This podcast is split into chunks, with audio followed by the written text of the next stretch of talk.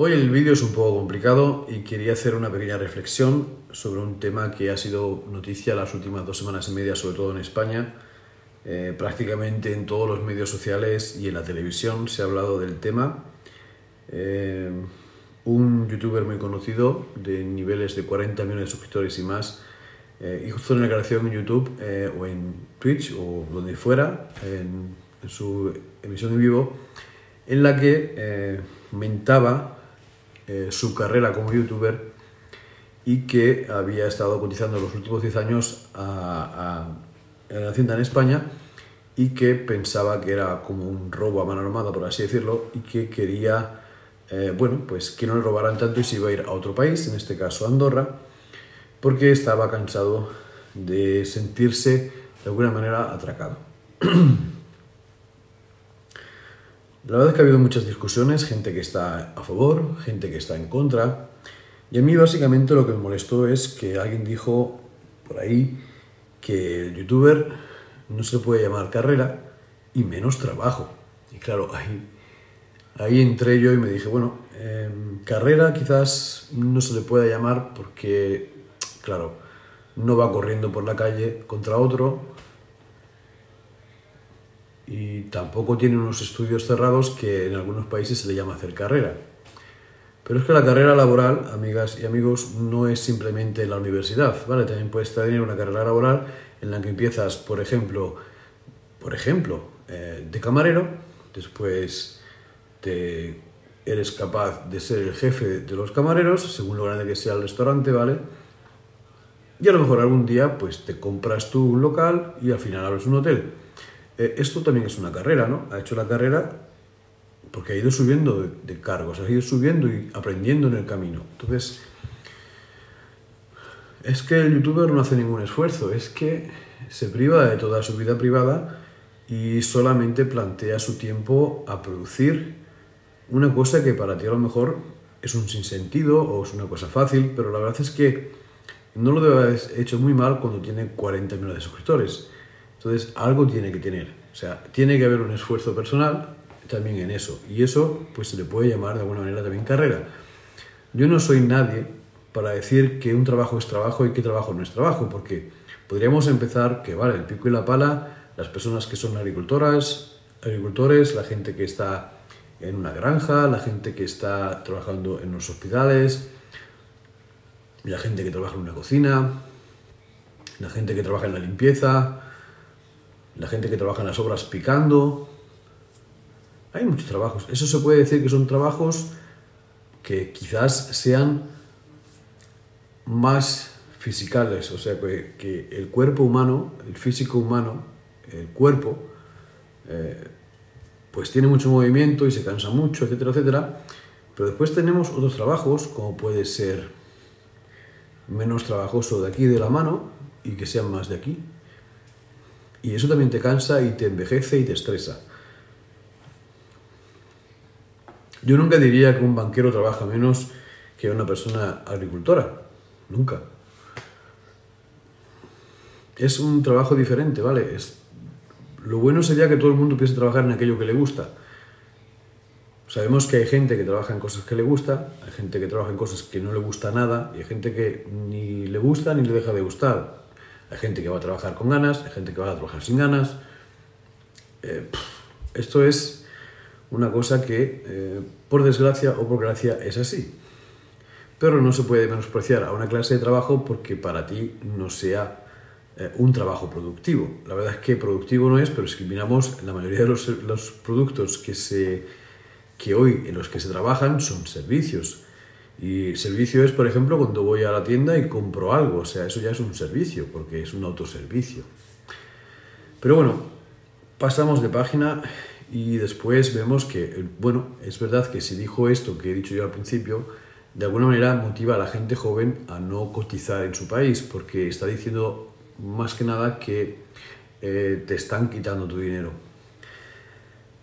Yo no puedo decir si la recaudación de impuestos en un país es mejor que en otra. Lo primero porque no podemos saber cómo es la vida en el otro, en el otro país. He visto un montón de youtubers que comparan países con países e incluso hacen entrevistas a gente que vive en otro país. Y la verdad es que tú no puedes hacer una entrevista a una persona que ha nacido en otro país y que se ha criado desde niño en otro país por el simple hecho de que no ve eh, la realidad igual que tú. Es una cosa muy sencilla. Un español no ve el mundo igual que un suizo, no ve el mundo igual que un alemán y no ve el mundo igual que un francés. Y creo que esto está más que claro. Es posible que un extremeño, un gallego, un cantabro, un cántabro y un catalán, un valenciano, cualquier persona de España vea una similitud de la realidad igual, seguramente mucho más común o mucho más eh, igual que lo que sería una realidad de una persona que vive fuera del país. Incluso diría que España ve Europa diferente que la ve Portugal, aunque sean países vecinos. Y es una cosa que parece que la gente que se basa en estadísticas no controla. Y esto es una cosa que me molesta mucho ya hace un montón de años. Estoy viendo un montón de veces gente que habla de países y no hables de un país si no lo conoces, hombre. El país no es justamente eh, lo que tú estás contando. Tú estás contando una estadística que has leído. Eh, es como cuando vas a leer el, PIB. El PIB, no sé qué, vale. No te dice nada. No te dice nada porque ese PIB está mal hecho. El, justamente. ¿Por qué? Porque el reparto de riqueza es muy diferente. No quiere decir que si un país tenga una media de un dinero, quiere decir que la mayoría de la gente gana eso. Te puedo decir que la mayoría de la gente gana ni la mitad de lo que estás hablando tú, que ves ahí en el PIB y lo que ves en lo que sería en la media de el, salario mínimo. Cuando habla la gente del salario mínimo en un país, es que te partes el culo. Y está muy bien hablar de esas cosas, pero la verdad es que si el 20% de las personas ganan el 80% del dinero que se gana en un país, el otro 80% gana el 20% de ese dinero y la media se hace con los 100%. Entonces, por favor, meteros la estadística por otro sitio y no habléis de cosas que no sabéis. Lo digo porque la verdad es que es así. Y no lo digo porque no lo sepa. Estoy viviendo en un país que no es España y veo estadísticas del país este y digo, pero ¿qué dices, tío? Si yo llevo 20 años aquí, llevo hablando con gente todos los días y nadie gana eso. Pero bueno, eh, cada uno interpreta la vida como la ve. Para mí, el problema es muy sencillo y voy a hacer una crítica a, la democracia también. Han hablado mucho de la democracia, que en España no hay democracia.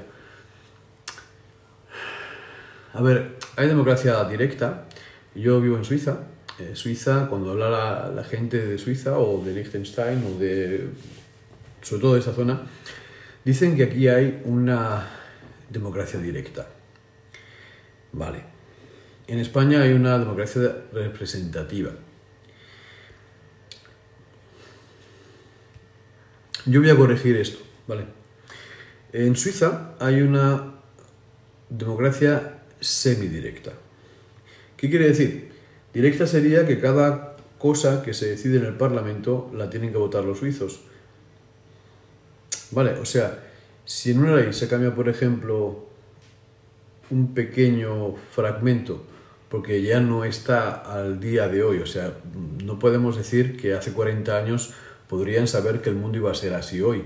Lo primero porque la revolución tecnológica vino en el 2007, 2005, y digamos que en estos últimos 13 años es como si hubieran pasado 50 o 100 años desde la última generación. O sea, si yo pienso cuando tenía 14 eh, años al día de hoy, eh, estoy hablando de los años 80, eh, pues la verdad es que la vida allí parecía que iba a ir diferente. Hay cosas que no han llegado aún, ¿vale? Como por ejemplo los coches que vuelan, las supercomputadoras, pero sí hemos visto que la sociedad no es como era antes. O sea, no hay de repente una burbuja de niveles de edad, por ejemplo. Hoy en día las personas consumen prácticamente todo a la misma altura. O sea, hay gente viendo cosas que tiene 15 años que también lo consume una persona con 65. Estoy hablando de cosas de origen eh, sin edad, ¿vale? O sea, verdaderamente podemos decir que hoy en día existen juegos, por ejemplo, que lo juega gente de 15 y gente de, de bueno, 99 seguramente también, pero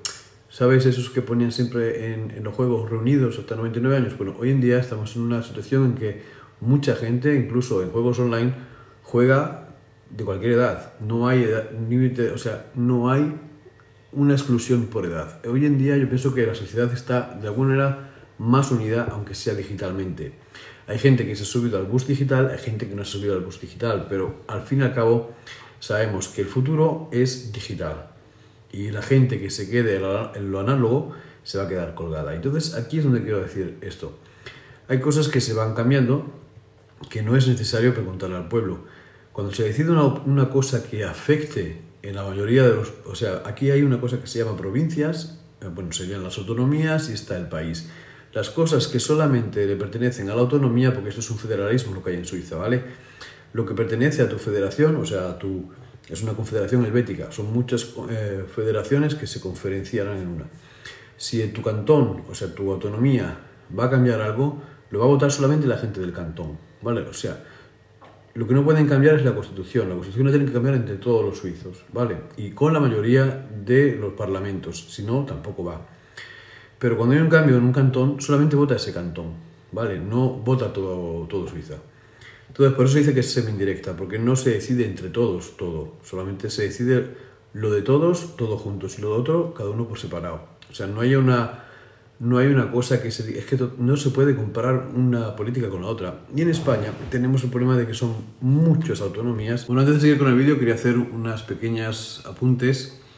Eh, como os he dicho, aquí es una federación, es decir, hay cosas que regula el Estado, como es, por ejemplo, el Código Civil, como es, por ejemplo, los contratos de trabajo, eh, cómo tienen que ser los contratos de trabajo, los sueldos mínimos, lo que sería también, por así decirlo, eh, pues los contratos de alquiler.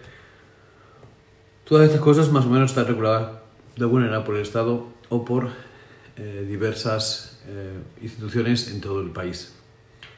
Después hay cosas que deciden los cantones. Por ejemplo, la regulación de impuestos cada cantón, cada provincia, o sea, cada autonomía, tiene sus, eh, bueno, lo que serían recaudación de impuestos. No lo decide el Estado.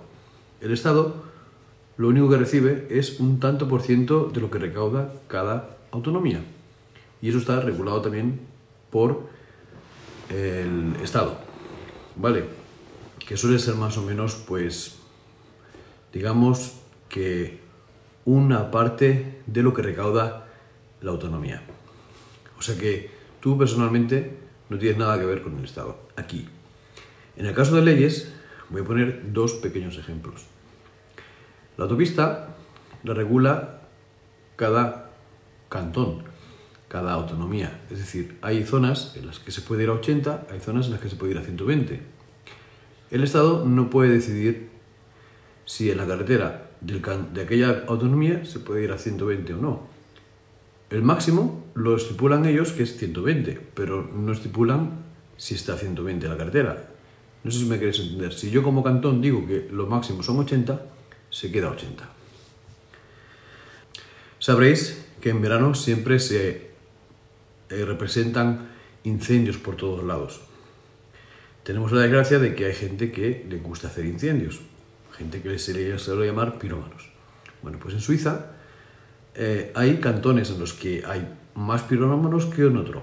Y se nota por el simple hecho de que hay cantones en los que, o autonomías, por así decirlo, en las que si te pillan haciendo un incendio o provocando un incendio, te pueden caer 20 años como mínimo.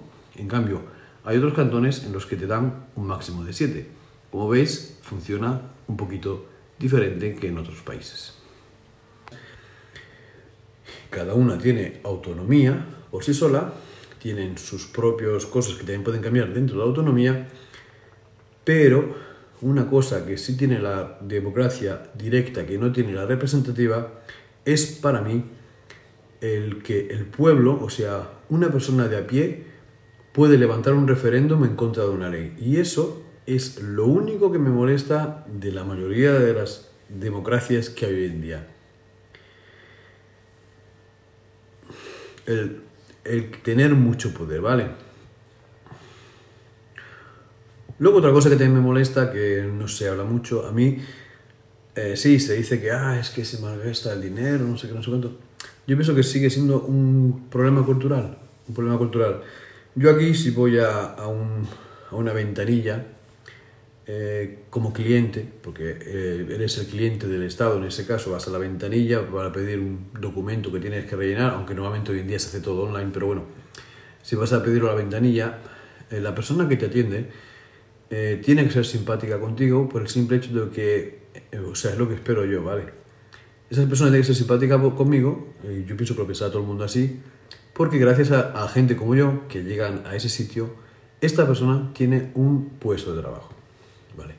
Y yo tengo que estar agradecido porque esa persona me va a, me va a atender con, eh, bueno, pues con humor o me va a atender en serio, me va a hacer agilitar el, el, el proceso y me va a ayudar a que lo pueda hacer rápidamente. Porque yo me siento agradecido de que esa persona me ayude y esa persona se siente agradecida de que un ciudadano a pie venga a utilizar los servicios que en teoría se recaudan en los impuestos. Y mientras que esto no cambie, o sea, que sí, ellos están para mandar, pero también están para servir. Y la primera posición es servir al pueblo y la segunda posición sería el reger, como se dice aquí, el mandar sobre el pueblo siempre mirando por el bienestar del pueblo. Y esto es lo que tiene que ser la democracia. Es normal que haya alguien que tiene que dirigir el país, si no iría todo al garete, pero siempre sin olvidarse de la ciudadanía. Y la ciudadanía son, y la ciudadanía son sobre todo las personas naturales. Sin olvidarse también de las personas físicas. Las personas físicas para mí son las empresas y las personas naturales somos las personas. En primer lugar, pienso que tienen que estar las personas por delante y después las empresas. Pero, claro, se saca más de una empresa que no de una persona. Y nada, esta es la reflexión que quería hacer, compartir con vosotros que el problema para mí es cultural. La sociedad no abre los ojos y quizás algún día nuestros los que nos siguen harán que este mundo, todo el mundo, porque en realidad yo pienso que no hay ningún país que se salve de, de malversación de fondos. La verdad es que puede haber más o menos mafia, pero al final... No quería acabar este video podcast sin hacer una reflexión que quizás la he dejado para el final, aunque todo el video soy de reflexiones. Y me voy a remontar allí al año 99, cuando yo era... Participaba prácticamente todas las asambleas que había eh, con diversos partidos políticos que venían de España a Suiza, hacían una gira, normalmente cuando venía la época de votaciones y nos contaban pues toda la política exterior, por así decirlo, de pactos o cosas que se hacen con Suiza, bueno, pactos de gobierno, por así decirlo. Y la verdad es que la mayoría de ellos eran, para mi punto de ver, yo tenía en aquella época 20 años. Y los veía súper prepotentes, porque tenía la impresión de que tenía que decir gracias por estar aquí y yo venía, en aquella época estaba cinco añitos aquí en Suiza y la verdad es que aún tenía muy presente, eh, bueno, pues algunos mítines que viví en, en mi parte, la verdad es que iba bastante de vacaciones al principio y en varias ocasiones discutí con ellos que, porque la verdad es que me hizo mucha gracia que la gente, es, esto de los partidos es una, para mí es una falsa, ¿no? No existe el partido porque... Eh, te podrías pensar que, por ejemplo, el socialista pues vendría con pantalones de pana o pantalones de vaqueros, bueno, y con una camiseta estándar, y que a lo mejor el del PP pues venía mejor preparado, con una carbatita, con una camisa, con una chaqueta. Y la verdad es que me quedé un poco flipado cuando, en aquella época sobre todo, porque los dos venían vestidos igual, uno tenía una corbata roja y otro tenía una corbata azul, después había otros pequeños grupos eh, que también venían con ellos, otros partidos que, bueno, por ejemplo, los de Izquierda Unida pues venían con la camisa estándar, pantalones vaquero, pero en aquella época eh, yo me consideraba de una... Yo siempre he sido, he pensado que el problema que hay es que no, no tenemos que votar a, a un partido, sino que votar a una persona que nos dé confianza. Y eso es otra cosa que me falla en toda la clase de, en España, ¿vale? Tú votas a un partido y el partido decide quién va a, bueno, pues a ser parte del gobierno. Y yo pienso que esto tenía que ser eh, que tú puedas elegir en tu pueblo una persona y luego si esa persona que está en tu pueblo puede pasar quizás a la provincia, pues que lo vote toda la provincia y que suba a la provincia, que después de subir a la provincia, si todos le votamos para que suba a Madrid, pues que vaya para Madrid, y cada comunidad pueda decidir un par de personas que vayan a Madrid, un par de personas que se queden en, su comunidad. Y es como debería funcionar, que el votante pudiese votar a la persona que más le convenzca por sus ideales políticos. Puesto que dentro de un partido político habrá gente que sea más de una parte, una, bueno, con unas tendencias, pues habrá personas que tengan otra tendencia. Incluso voy a decir que si miramos los, eh, bueno, pues lo que serían eh, las listas de las cosas que presentan los partidos, seguramente en muchas cosas coincidiríamos con una clase de pensamiento y con otras en otra clase de pensamiento porque como digo, no hay nada que sea, no hay ninguna persona que sea exactamente igual que otra. Igualmente, no, la lógica de cada persona es diferente, entonces no puede haber, en teoría no pueden existir los partidos, porque no deberían de existir, porque no hay una lógica común para nada. Se pueden embotellar un montón de ideas iguales, que son las que, nos, las que unen a, un, la idea de un partido, pero es que hay cosas que son buenas del otro partido, entonces ahí sería quizás un partido liberal, ¿no? Pero tampoco vamos bien, porque los liberales también tienen cosas que yo, por ejemplo, no comparto. Entonces, claro, eh, siempre me considero un poquito más de izquierdas, pero hay cosas que me gustan más de centro y hay cosas que me gustan más de derechas. Entonces, yo pienso que eh, hay cosas que son importantes y es entender que un político solamente podría, para mi punto de vista, podría ser político si el 20% de su trabajo al día a día es política. Y el 80% del restante tiene que ser un trabajo estándar, normal de toda la vida, porque solamente así esa persona puede representar al pueblo, porque una persona que no está integrada en la vida social con el pueblo está a años luz de saber lo que le hace falta al pueblo, porque no vive ningún problema con ellos, está isolado, isolado en su jaula, o en su jaula, bueno, en su libertad, está enjalado en su villa, en su mansión, en su mundo, y viven totalmente paralelo a lo que serían nosotros. Bueno, y ahora para despedir el vídeo, deciros que no solamente eh, las personas que tienen grandes ingresos en España se han ido a Andorra, hay gente que se ha ido a Marruecos, otra gente que se ha venido a Suiza, otra gente que se ha ido, por ejemplo, a Estados Unidos, Miami, Los Ángeles. Como veis, hay una diversidad magnífica de países que nos están nombrando y solamente se nombra Andorra. En realidad la gente que se va a Andorra está muy unida a España, porque en realidad está a minutos de estar en España. Y nada, esta era mi pequeña aparición que quería hacer hoy en este vídeo, sin ganas de ofender a nadie. Espero que os lo hayáis pasado bien y que os hagáis también vosotros vuestras reflexiones y penséis si sencillamente, verdaderamente, estas personas se van solo y exclusivamente por eso que se llama la recaudación de impuestos o si quizás haya otra cosa que vamos a ver dentro de un par de meses cuál fue verdaderamente la razón por la que estas personas que se van este año se van a ir. Yo lo dejo así en el aire, pensar un poco en lo que son los usos y los términos y condiciones que puso YouTube a los creadores de contenido. Nada más, aquí un saludo, nos vemos aquí en Castotech en un próximo capítulo. Chao. Em,